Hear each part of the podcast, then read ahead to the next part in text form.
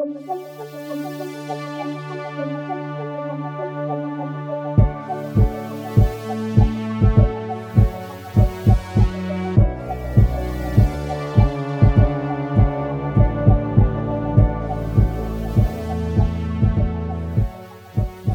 ici Dominique de Dans l'ombre du dragon pour vous parler une nouvelle fois d'un jeu de rôle solo.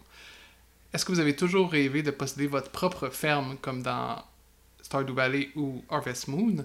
Euh, Si oui, alors ce jeu est pour vous. Je vais vous parler de Take Root de Kateku, qui a été originalement créé euh, pour une jam euh, sous la forme d'un dépliant et qui a par la suite été étendu avec des suppléments pour son Kickstarter dans le cadre de ZineQuest. Moi, la version que j'ai essayée, c'est la version plus courte. C'est de celle-ci que je vais vous parler en priorité. Donc, de quoi avez-vous besoin pour jouer? Vous avez besoin d'un bout de papier, d'un crayon et d'un dé à six faces. Euh, Jusque-là, c'est assez simple. Si vous connaissez les Stardew Valley ou Harvest Moon, vous avez aussi une bonne idée de comment le jeu euh, va s'organiser. Vous avez quatre saisons euh, dans lesquelles vous allez essayer de récolter le plus de points possible en recueillant, en faisant pousser des choses ou en combattant des monstres pour trouver des trésors qui vont vous permettre d'augmenter votre total de points pour le festival qui va être à la fin de l'année. Euh, ces quatre saisons-là sont composées de neuf jours. Chaque jour, vous pouvez décider d'une activité différente, sauf à deux journées particulières où vous allez être obligé d'aller à la ferme pour récolter ce que vous avez semé. Euh, il y a une sorte, euh, en fait, de, récolte pour chaque saison qui est type, par exemple, le melon, la citrouille, etc. Les autres jours, vous pouvez décider, par exemple, d'aller au village pour aller faire du magasinage. Vous pouvez aller en forêt pour aller euh, recueillir des, des choses dans la nature. Vous pourrez aussi aller descendre dans le donjon pour aller combattre des monstres. Et aussi, euh, dans chacun de ces endroits-là, vous avez une chance de tomber sur un villageois ou une villageoise avec qui vous pouvez avoir des activités comme un pique-nique, euh, faire des potions, des choses comme ça. Et si vous, accumulez assez d'activités avec cette personne et que vous réussissez à acheter le pendentif, vous allez pouvoir avoir une date euh, qui va vous donner à la fin un objet qui a beaucoup de valeur. Euh, et chaque jour, vous pouvez aussi vendre euh, les différentes choses que vous avez trouvées ou que vous avez récoltées. Donc, le, jeu vous donne euh, une table avec les différents objets euh, et ce, ce qu'ils valent en argent et ce qu'ils valent en points.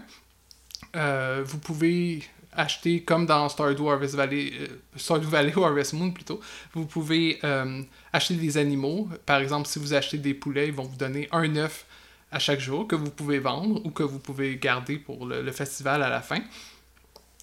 Euh, il y a aussi différents trophées, les achievements, qu'on retrouve souvent dans les jeux vidéo. Par exemple, si vous jouez en groupe, vous pourriez avoir la- l'achievement pour la personne qui a obtenu le plus d'argent à la fin.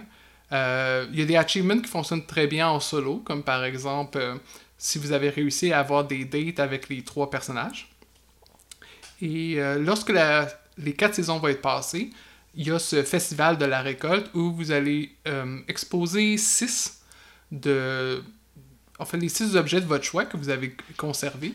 Vous allez accumuler les points et vous allez essayer d'atteindre un certain total. Pour un jeu de rôle solo, c'est suggéré d'atteindre les 120 points. Euh, moi, dans mon, cas, j'ai eu aucun problème euh, à atteindre ce nombre-là. En fait, je pense que j'ai eu près de 400. Il faut dire que j'ai réussi à acheter euh, le pendentif pour avoir des dates avec les trois. Donc, c'est possible de potentiellement faire tout ce que le jeu offre dans ces quatre saisons-là. Il y avait certains trucs qui n'étaient pas très clairs. Je ne savais pas, par exemple, s'il fallait que j'achète le pendentif trois fois, parce qu'on prend pour acquis que lors de la date, on donne le pendentif à l'élu de notre cœur.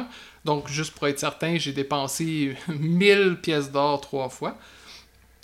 Euh, pour ce qui est des, des ajouts avec lesquels j'ai pas joué, il y a 8 pages de plus avec des options de romance. Et il y a 8 autres pages euh, avec des nouvelles boutiques et des boss pour les donjons. Euh, je pense que ça pourrait être intéressant des, des essais dans le sens que le, le jeu de base est quand même assez routinier. Euh, on peut évidemment décrire, faire du roleplay, mais ça, on finit surtout par bon, rouler un dé pour voir si on rencontre un personnage ou non, euh, quelle est l'activité qu'on fait, puis euh, l'item qu'on trouve. Et un peu comme les, les jeux que j'ai cités précédemment, ben, ça nous encourage quand même à faire le plus de points possible, à vendre le, plus possible. Donc ça devient une espèce d'exercice économique de gestion. Euh, qui est peut-être pas nécessairement ce qu'on recherche dans un jeu de rôle en général. C'est quand même une bonne façon, je trouve, de représenter des jeux comme Stardew Valley. mais il faudrait un peu plus pour que je recommande la, version complète si elle ne va pas assez loin pour changer le, le gameplay lui-même, considérant qu'elle est quand même 15$ américain. Je suis pas sûr si je la recommanderais. Je vous dirais d'abord d'essayer la, version originale qui est disponible en euh, Pay What You Want. Donc vous pouvez payer ce que vous voulez et euh, de voir pour vous-même. Euh, donc je, je, vous dis à la prochaine en espérant que vous allez avoir des, des belles aventures, peu importe où ça vous porte. Salut!